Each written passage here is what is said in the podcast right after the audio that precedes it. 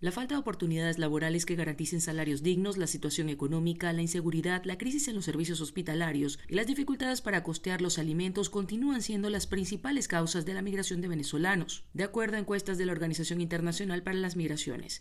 En ese sentido, Ligia Bolívar, investigadora asociada al Centro de Derechos Humanos de la Universidad Católica Andrés Bello, sostiene que aunque en el caso de Venezuela se puede hablar de flujos mixtos, las motivaciones de las personas para abandonar el país se inscriben mayoritariamente en la categoría de personas con necesidad de protección internacional y presenta algunas recomendaciones. La mayor cantidad de personas son eh, personas con necesidad de protección internacional y así deberían ser tratadas. Trato de adaptarse a este perfil. También es necesario flexibilizar requisitos para una verdadera integración, tomando en cuenta que estas personas salen sin documentos y sin pues, expectativas de poder tener acceso a ellos. Tulio Hernández, sociólogo especializado en temas de cultura y comunicación, se refirió a los estigmas universales respecto a la relación de los migrantes y la necesidad de llevar a cabo un trabajo de formación educativa para el tratamiento democrático, inclusivo y apegado a los derechos de la información sobre los migrantes. No va a haber una actitud diferente de los medios y no solo de los medios, de las redes, sí nos hace un trabajo sólido de educación para, para, la,